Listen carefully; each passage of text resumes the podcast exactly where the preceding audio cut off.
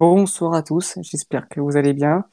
J'espère que, que le confinement se passe bien et que, et que tous vos proches restent en bonne santé. Ce soir, on va revenir sur cette quatrième journée de Ligue des Champions, sur la victoire euh, du FC Porto contre Marseille. Cette victoire qui était si importante parce que cette victoire permet à, à Porto de se rapprocher euh, de, de- des huitièmes des finales. Il reste donc plus qu'un point pour Porto pour se qualifier pour, euh, pour la phase suivante. Mais avant de commencer l'émission, je voudrais tout d'abord rendre hommage à, deux grosses personnalités du football, surtout une. Donc, euh, tout d'abord, un hommage à, Diego Armando Maradona, qui, on l'a appris tout à l'heure, euh, a été décédé d'un- d'une crise cardiaque. Donc, euh, sûrement le, le meilleur joueur de l'histoire du football argentin et peut-être même du football tout court. Et aussi une autre personne emblématique pour euh, notamment les, supporters du FC Porto, Ronaldo Telles, qui, est mort, lui, du, du, Covid, malheureusement. Euh, Telles, pour, euh, pour ceux qui ne savent pas, c'était un, un, dirigeant emblématique du FC Porto. Euh, un, un des adjoints, ou plutôt le adj- l'adjoint de, l'ex-adjoint de, de Pito da Costa, l'actuel président de, du FC Porto. Donc voilà, donc je, tenais quand même à, leur rendre hommage en ce début d'émission. Euh, à la fin de l'émission, je pense quand même qu'on parlera un peu de ces, ces, deux personnages, surtout de, de Diego Armando qui, quand même, je pense, même si nous ne l'avons pas connu, euh, euh, on l'a entendu forcément euh, un peu partout, surtout avec, nos parents, surtout avec mon père. Donc, donc voilà, donc, pour cette émission, j'ai le plaisir, j'ai le plaisir de, de, de vous présenter Louis. Comment ça va, Louis?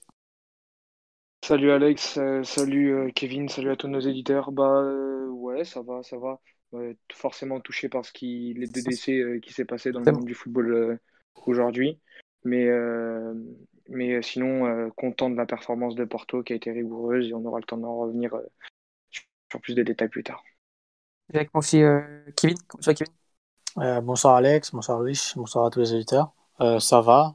Euh, oui, rendre un hommage à, à ces deux grands hommes qui, qui sont partis, Telles et, et Maradona. Et hors foot, au rugby, Moscovici, Dominici, donc, euh. Dominici, Aussi, oui. voilà.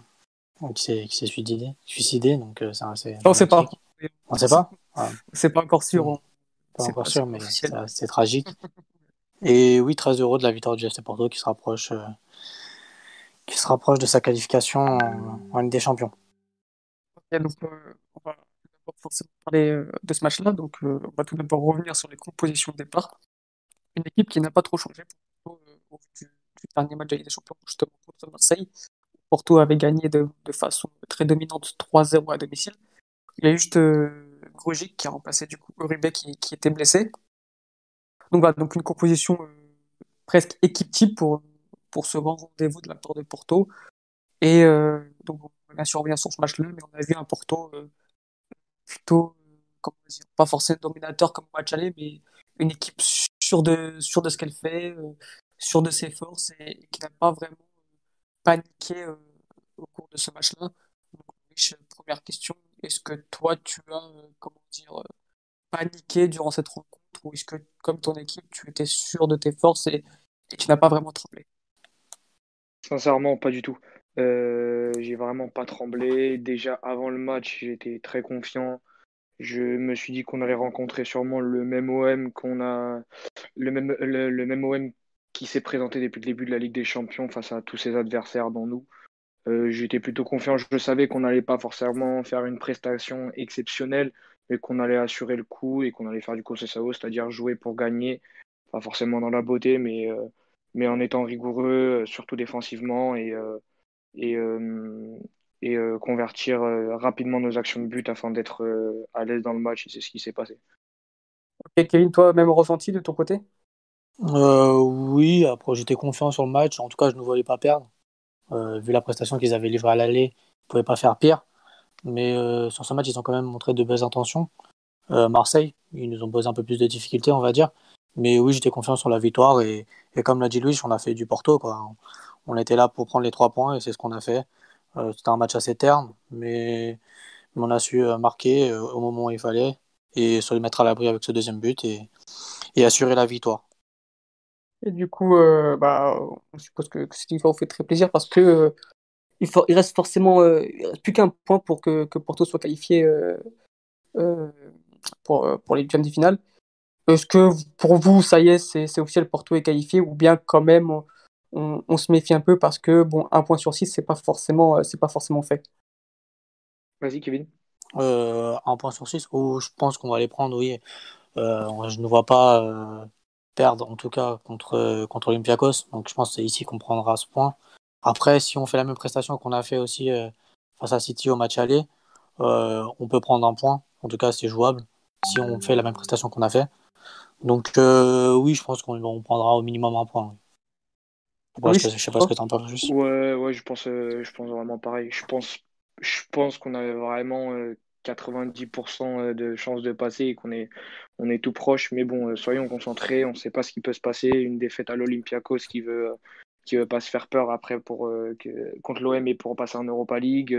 City après qui, qui nous gagne, ça peut aller très vite. Donc je, préfère rester sur mes arrières, même si je pense que l'objectif est déjà atteint et que je pense qu'on va même plus trop se concentrer là-dessus. Sur le chat que Porto a juste à ne pas perdre par plus de débuts d'écart contre l'Olympiakos pour se qualifier. Donc forcément, euh, il y a quand ah même. Ah oui, ouais, j'avais pas calculé. ça, comme ça, ça devrait le faire. Ouais. ouais. un pied et demi de, pour Porto en huitième de finale quand même. Euh, donc on, on, va quand même attendre que ce soit officiel pour vraiment fêter cette qualification. Mais euh, on a vu quand même un, Porto assez solide sur, sur ces quatre premiers matchs de Ligue des Champions. on a vu un Porto très solide contre Marseille, notamment sans, sans Pep, et aussi avec une défense qui, qui, a tenu le, choc, qui a tenu le coup. Est-ce que c'est une surprise pour vous Vous pensez peut-être que sans Pep, la défense allait, souffrir Et au final, non. donc c'est plutôt rassurant côté Porto.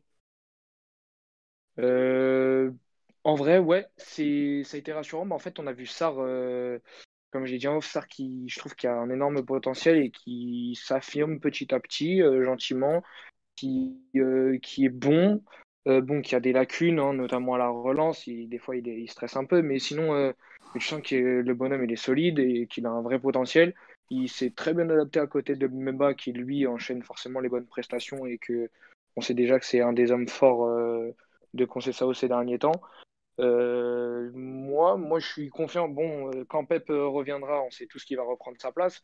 Mais, mais je trouve que c'est bon à savoir si on veut jouer dans le dispositif et, et même savoir que notre banc répond présent. Et donc, du coup, donc, du coup c'est de bonne augure. Kevin, est-ce que toi, tu penses que, que, que c'est une bonne nouvelle que le fait que Porto puisse jouer sans Pep? Oui, c'est une bonne nouvelle parce que ça veut dire que quand même Sarr est un backup assez comment dire, assez, assez bon pour jouer.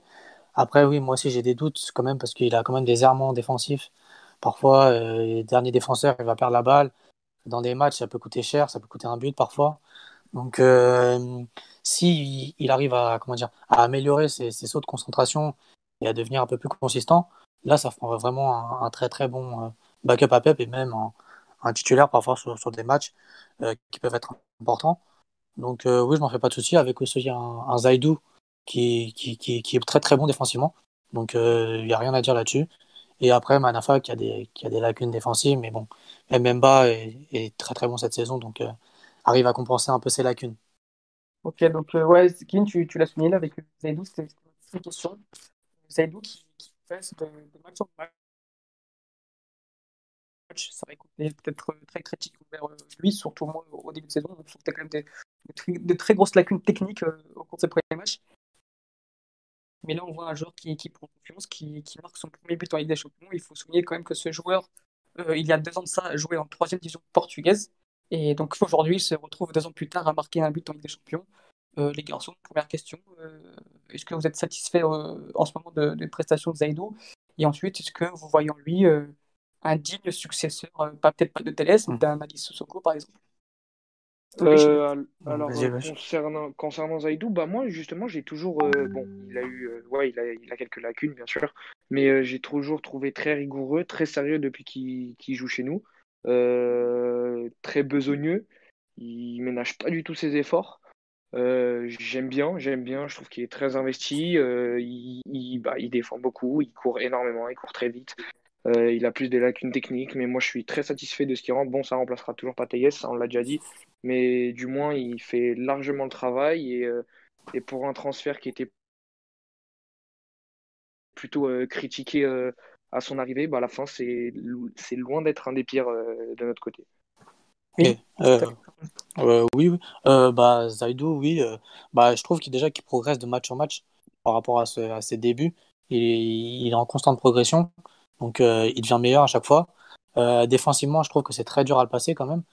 Après, oui, techniquement, bah voilà, c'est pas Alex Telles, quoi, mais techniquement, il a, il a quelques fulgurances grâce à sa vitesse, il peut faire des différences. Euh, après, il devra s'améliorer surtout aussi au niveau de ses centres, qui sont pas, qui sont pas très très bons pour un, pour un latéral. Mais oui, surtout défensivement, c'est déjà très très bien. Euh, il nous offre beaucoup de garanties. Et euh, je le vois encore progresser encore plus, surtout au niveau tactique, parce qu'on voit des fois il a des, des errements au niveau du placement. Donc ça va s'améliorer de, de match en match, je pense. Et oui, c'est vu le montant du transfert et vu les, comment dire, les, les critiques qui ont été faites, c'est un très très bon recrutement en tout cas pour le FC Porto. Homme fort de, cette partie, et même je dirais plutôt du, début de saison de Porto, Sergio Oliveira qui, qui impressionne de match en match. Sergio Oliveira qui, qui est en train de réaliser un début de saison de très, très bonne facture, qui est d'ailleurs aujourd'hui peut-être même passé devant Ruben Neves dans l'esprit des Fernando Santos. Euh, encore un match encore un match incroyable de sa part où il marque encore un penalty. Euh, Louis, je sais que tu, adores ce joueur. Euh, est-ce que pour toi tu es surpris ou est-ce que tu penses qu'encore qu'il peut continuer à progresser et en fin de saison, bah, peut-être partir dans un club euh, un peu plus supérieur à, à UFC Porto? Alors, euh, progresser, je sais pas. Je pense qu'il est peut-être au top de sa carrière du coup. Certes, ils l'ont par rapport à ce qui, son talent qu'il avait en jeune et tout on dit que c'est un peu une carrière ratée, qu'il a eu quelques années de transition. Euh, ça a été un peu compliqué pour lui.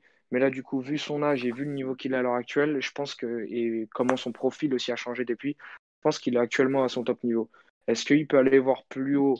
Pas forcément ultra haut, mais oui, je pense que oui. Mais je ne suis pas sûr que ça soit son objectif. Je pense qu'il s'est enfin installé dans un club, le club qu'il aime. Euh, tu, le sens totalement épanoui sur le terrain.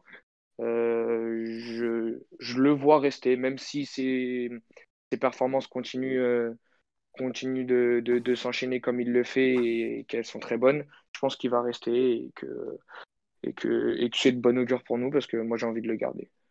Et toi, est-ce que tu penses qu'il est comme, comme Louis, qui est, que ça son pic de forme et qu'il ne progressera pas plus et que du coup il fera peut-être euh, finira peut-être sa carrière dans, dans, son club de cœur qui est le FC Porto? Euh, moi aussi, je suis d'accord avec lui. Je pense qu'il a, il est pas loin en tout cas de, de son top niveau en tout, en tout cas. Euh, par rapport à son talent, c'est, pas grand chose parce qu'en gros, il, il espérait à plus en tout cas. Mais euh, je pense qu'il peut viser un tout petit peu plus haut, mais pas, pas plus. Genre pas un top club européen en tout cas. Mais en tout cas, oui, surtout pour un joueur qui, qui moi, j'étais pas très fan au début surtout à son retour de quand il était prêté à Nantes euh, et qui était revenu.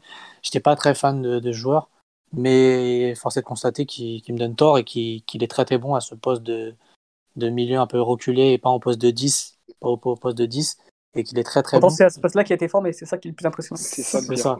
Mais ça, ça l'aide parce qu'on voit qu'il a cette qualité technique qui, est, mhm. qui, est, important au milieu de terrain et qu'on voit que c'était un 10 à la, avant. Donc, euh, déjà pour les ressorties de balles, et, mais il a su aussi évoluer de, dans son jeu. Là, c'est un mec qui, qui est plus au, contact, euh, qui a un abattage sur le terrain énorme. Euh, donc, euh, un impact aussi défensif important. Donc, il récupère beaucoup de ballons. Ouais. Voilà, et, et, il représente parfaitement le, le FC Porto de, de, de Conceição. C'est l'âme du FC Porto avec Pep. C'est les deux, les deux qui ont l'âme du FC Porto et, et il le montre très, très bien sur le terrain en tout cas. C'est pour ça qu'il est capitaine et vice-capitaine. Et, mmh. je pense que, que, Sergio Oliveira est, bien parti quand même pour prendre le train euh, de la sélection et, et de faire euh, sa première compétition internationale euh, en juin prochain. Et en, et en, plus, à la différence, et en plus, cette saison, ce qui est le plus important, c'est qu'il est décisif. On voit depuis la saison, il marque, il fait des passes décisives. Donc, quand on, a un joueur de cette qualité qui en plus est décisif, c'est tout bon. Quoi. il en méritait une compétition en sélection quand même. Oui, oui, ça fait bah, mériter, je sais pas, mais ça fait quand même euh, bah, depuis le début de saison qu'il est d'un très bon niveau. L'année dernière, il avait bien fini aussi. Euh, non, je disais, je disais, surtout par rapport à toute sa carrière, son passage, comment ça a été en scie, etc. Euh, tu, tu te dis qu'à la fin, bah, c'est beau, c'est mérité. Il a quand même bouclé la boucle.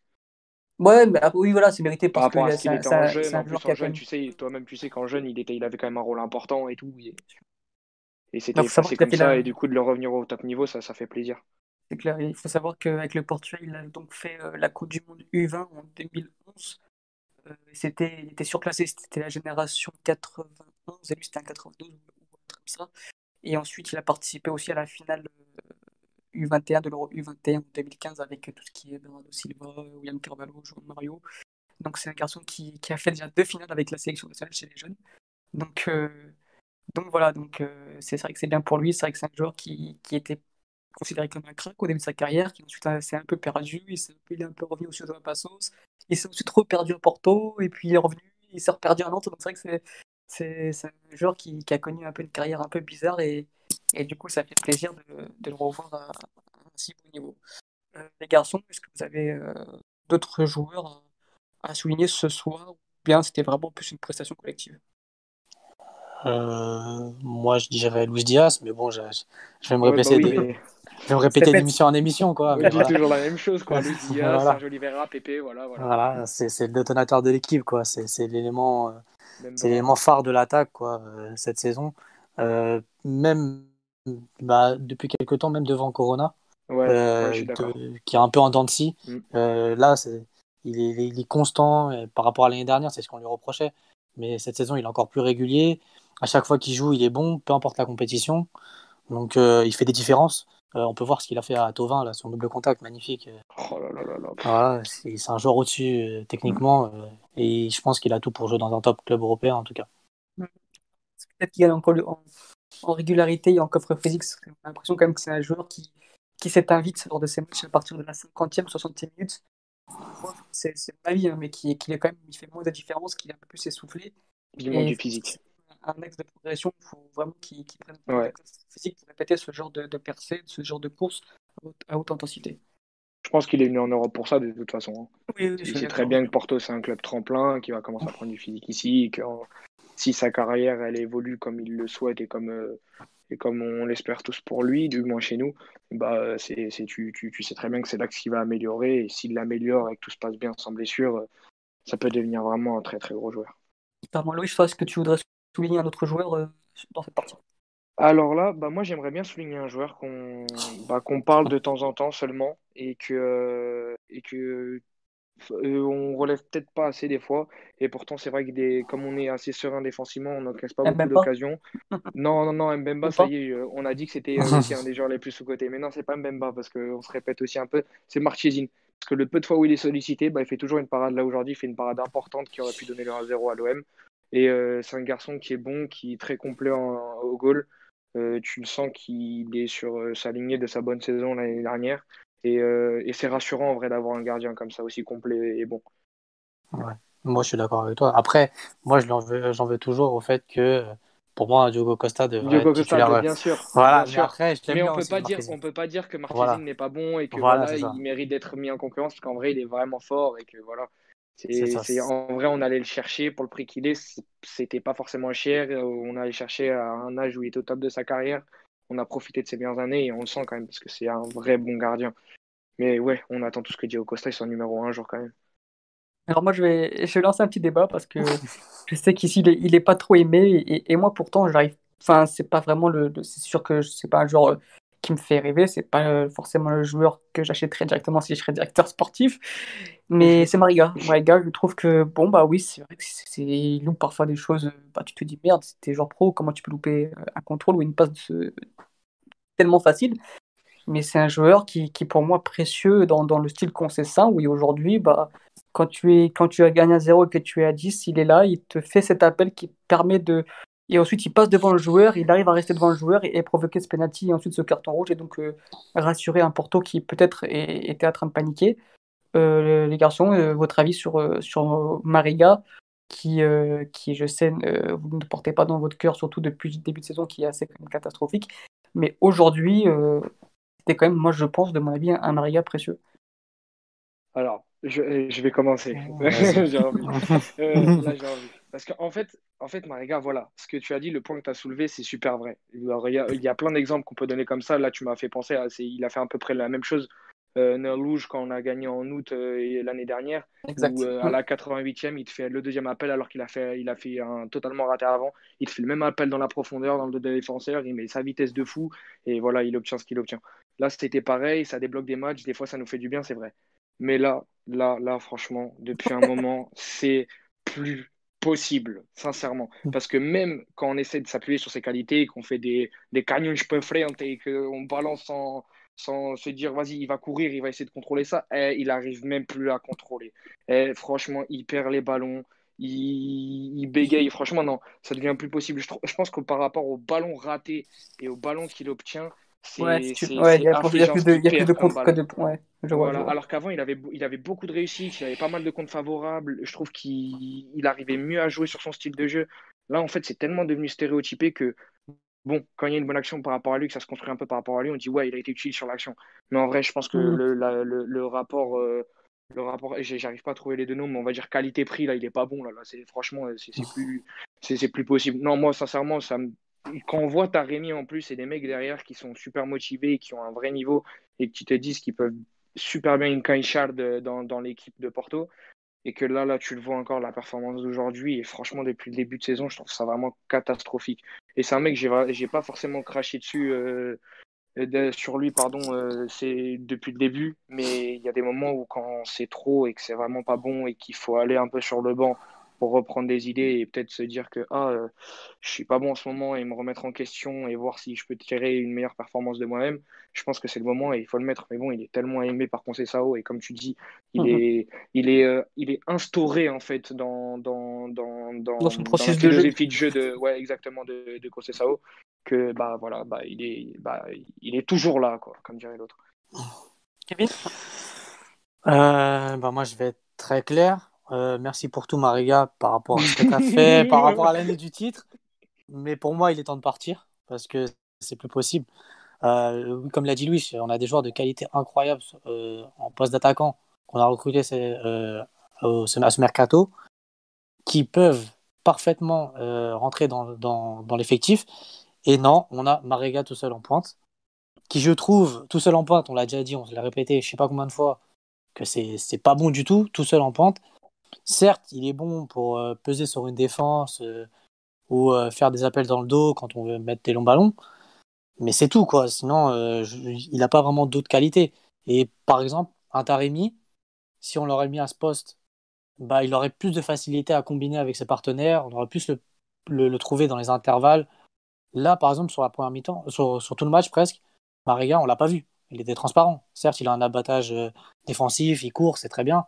Mais bon, après, à part son penalty obtenu aussi, il euh, n'y a pas grand-chose quoi. Pour un attaquant, franchement, euh, il a rien Regarde proposé ce soir. L'exemple parfait, l'exemple parfait, c'est euh, on, on est une équipe qui centre beaucoup. Mariga, c'est pas forcément un énorme joueur de tête, du moins il n'a pas un énorme timing. Il y a un centre de Zaidou, je me souviens, un peu fuyant.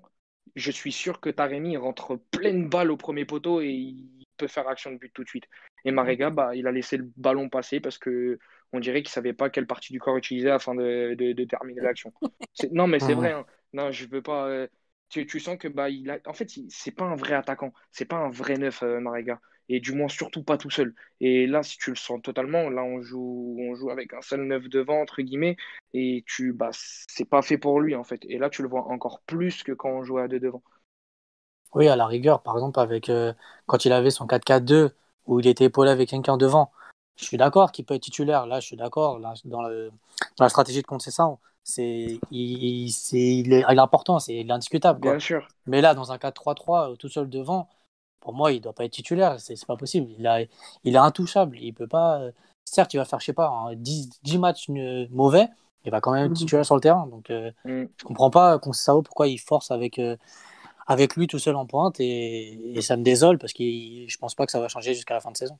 Surtout Ouais, quand tu joues, comme tu as dit, en 4-3-3 et que tu veux jouer un peu au ballon et que Mariga, c'est pas ça. Quand tu joues en 4-4-2 et que tu as une équipe un peu plus compliquée à jouer, un bloc qui est assez haut et que tu vas partir dans la profondeur, comme par exemple Mariga fait toujours des bons matchs contre Benfica. C'est des- c'est- c'est un fait. Et, et là, par exemple, ouais, je le mets souvent dans ce genre de match. Mais là, là, ce soir, je suis sûr que tu mets Taremi, ça, tu peux, tu peux avoir tellement plus d'animation sur, les, euh, sur la surface, dans les 20 derniers mètres. Je trouve ça dommage. Moi, ça me, je suis pas dépité parce qu'on a gagné. Mais pour moi, il y a trop de gâchis. Trop de gâchis à cause de ça. Il y a une, une autre question, euh, mais là c'est plus euh, sur, sur les championnats. On voit un Porto quand même qui a terrassé un, Marseille. Porto, euh, c'est pas le plus gros Porto de, du siècle ou même des, des cinq dernières années, mais des dix. Euh, c'est un Porto qui est quand même euh, cinquième de la Liga NOS.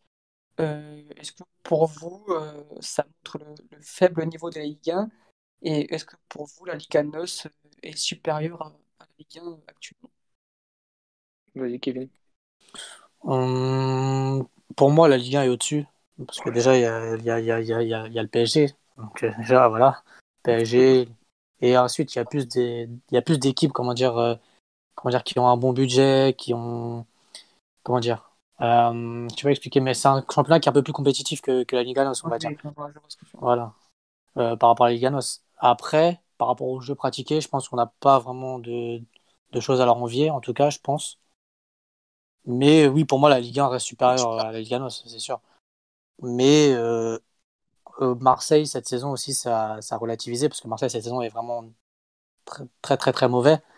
Mais qui sont, qui sont maudits, on va dire, parce que ça se voit, ils sont, sont en peine de, con- ils sont en manque de confiance totale. Mais ils sont quand même, je crois, deuxième ou troisième du classement. Donc euh, c'est quand même à relativiser, mais pour moi la Ligue 1 est, est meilleure que, que la Ligue 1.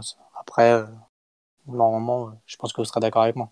Ouais, Louis, toi, est-ce que tu, tu, Bah ouais, tu je penses suis- qu'il y a une, il y a une grosse différence d'écart quand même encore entre la Liga NOS et, et la Ligue 1? Grosse non. Euh, je suis plutôt d'accord euh, d'un point de vue que ce soit jeu et niveau, comme a dit, euh, comme a dit Kevin, sur sa vision entre la Ligue 1 et la Ligue 1. Mais euh, juste en fait, c'est pour montrer qu'en fait la Ligue 1, en fait, c'est peut-être pas vraiment une top league. Parce que l'OM c'est deuxième. Là, cette année, c'est à 6 points du, du premier, il me semble, ou deuxième.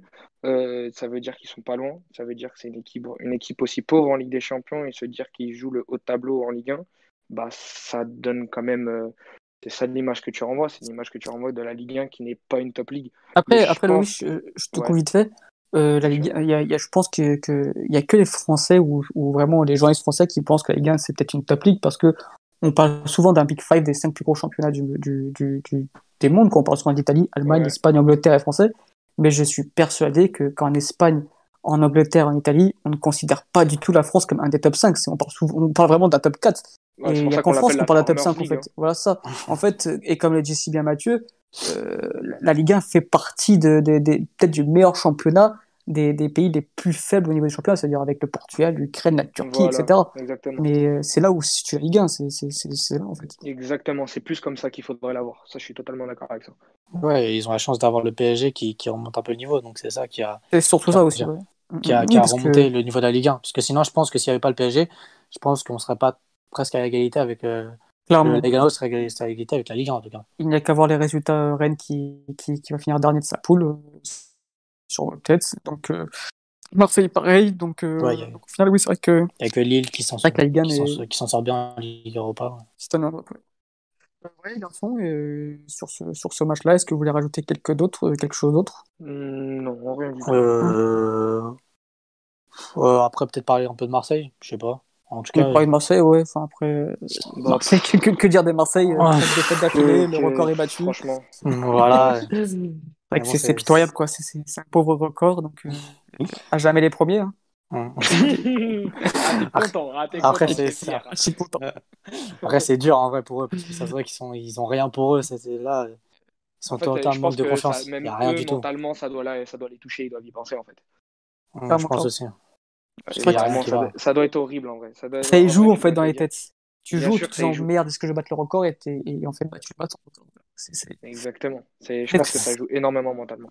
Ouais, ça s'entend sur le terrain aussi, parce qu'on voit qu'ils sont pas à l'aise, et on dirait qu'ils ont la pression, le nombre de pertes de balles qu'ils font, ça va, ils sont en manque de confiance, ils tentent pas grand chose. Ouais, donc Ouais, je pense que ça, ça va être compliqué pour eux déjà en- euh, cette saison en Ligue 1. Donc, En Ligue 1, euh, je, ouais. je sais pas, mais en Ligue des Champions, en tout cas, c'est fini. En- Et en Ligue 1, je pense que s'ils continuent à avoir de- d'avoir ce niveau, je pense pas qu'ils seront qu'ils vont se qualifier. En tout cas, pourquoi se qualifier en Ligue des Champions pour faire encore un tel spectacle? Ouais. Je sais pas. Voilà. Surtout que, que, que, que Villas-Boas avait déclaré en mai dernier qu'il ne, continuerait, qu'il ne, continuerait pas à Marseille euh, si, euh, s'il ne sentait pas que l'effectif était euh, assez bon pour, euh, pour jouer, qu'il n'était pas là pour faire de la figuration. Et on a vu qu'en fait, bah, c'est plus de la figuration qu'ils font, c'est tout simplement ridicule et, c'est dommage pour Villas-Boas parce que ça entache un peu sa personnalité à Marseille, lui qui avait fait une très bonne, très bonne première saison et au final, bah, il va peut-être sortir par la petite porte et c'est dommage pour, euh, quand même pour la suite de sa carrière. Euh, bon voilà, je, pour Marseille, si vous voulez rajouter quelque chose d'autre, les garçons. Non, franchement, il n'y a, vraiment pas grand-chose à dire sur la prestation. dire la vérité. Autre petite question qui, qui n'a rien à voir avec ce soir, mais euh, je voulais en parler quand même parce que forcément, c'est une nouvelle qui a touché tous les passionnés de football. Si je l'ai répété en début d'émission, euh, c'était pas du tout notre génération. On n'a pas eu la chance de, de voir jouer cette légende, euh, mais on a entendu avec surtout nos, papas qui, qui, qui en parlent avec les étoiles dans les yeux, surtout le mien. Et, et voilà, c'est qu'est-ce que vous, ça vous fait cette, cette disparition de, de Diego Armando Maradona? Bah forcément, tout passionné de football a vu des images de Maradona, qu'elles soient les plus folles ou les plus fortes au niveau du football. Les plus, les, tu, forcément, tu, tu t'es touché. En plus, euh, c'est venu d'un coup. Euh, on a eu aussi un décès euh, au niveau du rugby. Il y a tout qui, tombait, qui est tombé d'un coup. Pardon, je vais y arriver forcément, moi, ça, ça, me touche. Forcément, comme tu l'as dit, nos papas, ils nous ont forcément parlé de Maradona. On a vu des cassettes, on a vu des, mm, mm. des DVD euh, des anciennes Coupes du Monde. On a vu ses exploits avec le Barça, avec Naples.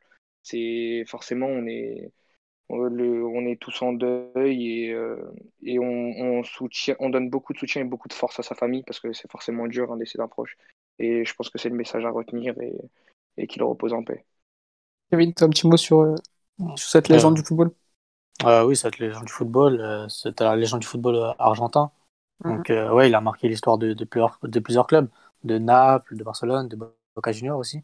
Donc, ouais, c'est un, un, très très grand dribbleur qui, qui on l'appelle le même si on n'a pas pu le, mhm. trop le voir jouer en tout cas. Mais ouais, c'était un très très bon dribbleur et, très très beau à voir jouer. Et, et je pense qu'il a dû inspirer pas mal de, de générations. Donc, oh, ouais, c'est la mort. C'est la mort d'un d'un grand homme et qui repose en paix en tout cas. Clairement, j'ai, une petite phrase, de lui euh, pour, euh, pour qu'on finisse sur une bonne note et sur un rire de lui. C'était euh, la phrase pour moi, elle est mythique et je l'ai, toujours retenue c'est arriver dans la surface et ne pas pouvoir tirer au but, c'est comme danser avec ta sœur.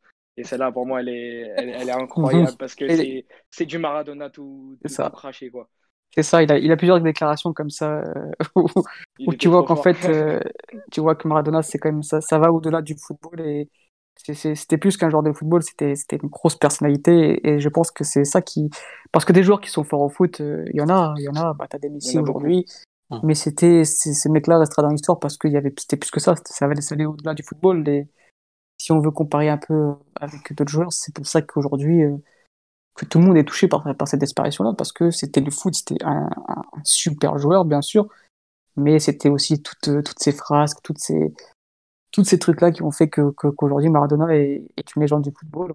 c'est vrai que quand, il arrive à Naples, Naples est, et, parmi les, les, c'est un club moyen d'Italie, il, arrive, il gagne deux titres de champion.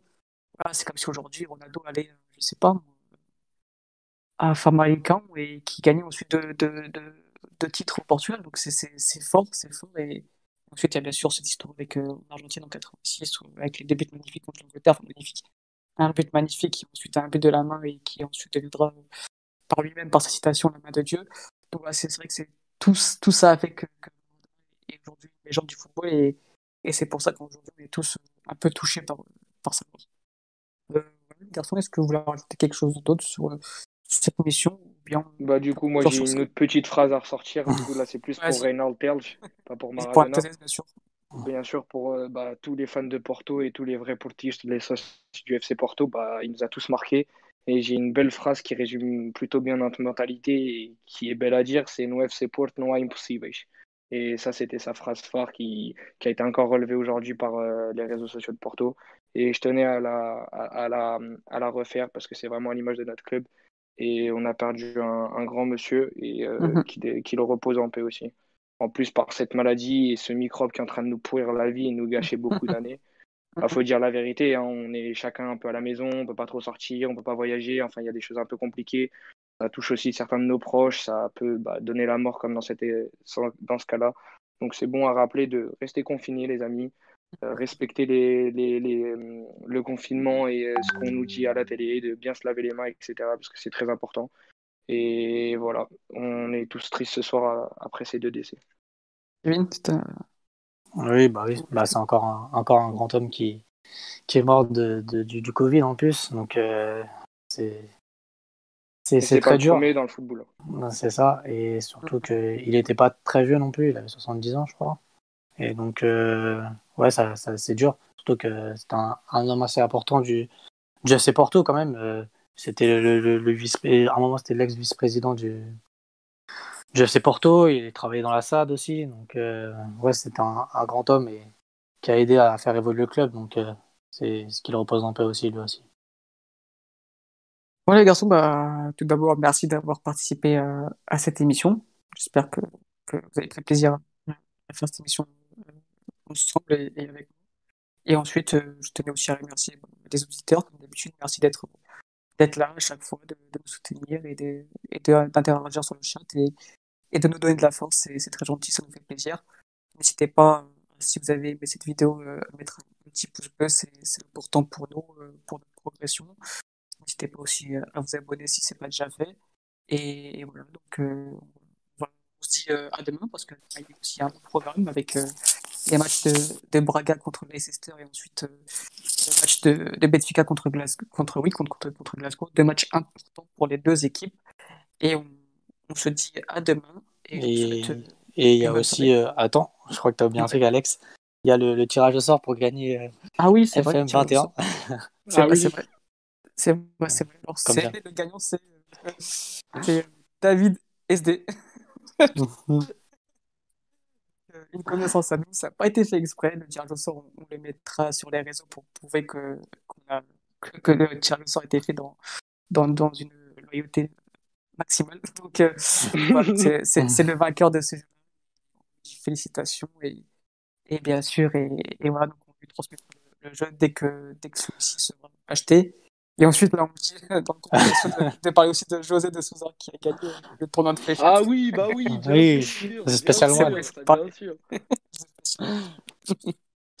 Le roi, le roi des fléchettes, notre roi à tous, bien sûr. Trop fort en plus, comment il termine la partie, incroyable, sérieusement, incroyable. Au moins, on finit sur une bonne note et un sourire. Il est, il est trop fort, tonton José, on l'aime, vraiment, on l'aime. Du fond du cœur, quand il nous fait des cœurs à la caméra, c'est pour nous. il nous a tous un peu émus. Merci à tous et, et, et à demain. Ciao, ciao. Bonne soirée à tous. Bonne soirée.